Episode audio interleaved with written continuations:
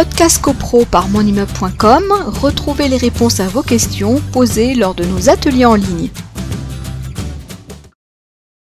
Les locataires qui, qui sous-louent en, en, Airbnb leur propre location. Ah bah ça, on, on, le voit par exemple, si on habite dans un quartier euh, d'une grande ville euh, touristique, prisé des touristes, etc., euh, où vous avez d'ailleurs une offre hôtelière à côté, mais qu'on essaye de se démarquer pour proposer autre chose, euh, on le voit, des locataires qui sous-louent. Alors là, Alors on, euh, peut, on peut avoir l'autorisation du propriétaire pour sous-louer. Alors, justement. Ça, c'est possible. Général, oui, sauf que généralement, il ne les donne pas. Ah. il ne bah, les donne pas parce qu'en fin de compte, quel, est l'intérêt du propriétaire? Il a tout, il a, je vais dire, il a beaucoup à perdre.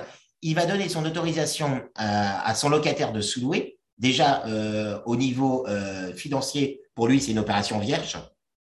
Bah, sauf qu'à ce moment-là, il est sûr, il est quand même sûr de garder son locataire parce que imagine que le locataire, il doit partir en, en, en, voyage, en mission pendant six mois et qu'il veut quand même garder son logement quand il va revenir.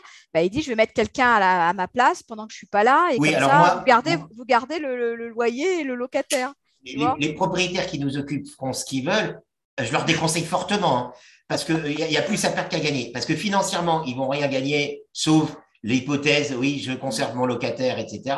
Sauf qu'il y a plusieurs écueils. Premier écueil, vous avez euh, quelqu'un qui va commencer à s'installer de manière durable et qui va potentiellement revendiquer la qualité de locataire en disant bah, je suis dans les lieux depuis X temps, vous n'êtes pas à l'abri de juridiction qui dira bah oui, monsieur nous prouve qu'il est dans les lieux depuis des mois, il a changé les compteurs électriques, etc.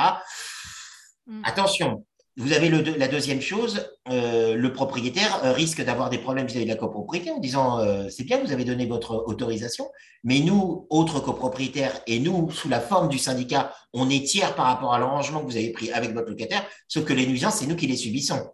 Donc, on vous demande de prendre des mesures immédiates. Donc, un, copropriétaire oui, qui a loué son appartement, qui donnerait son autorisation, moi, je trouve que c'est, voilà, c'est ça présente quand même euh, un risque certain.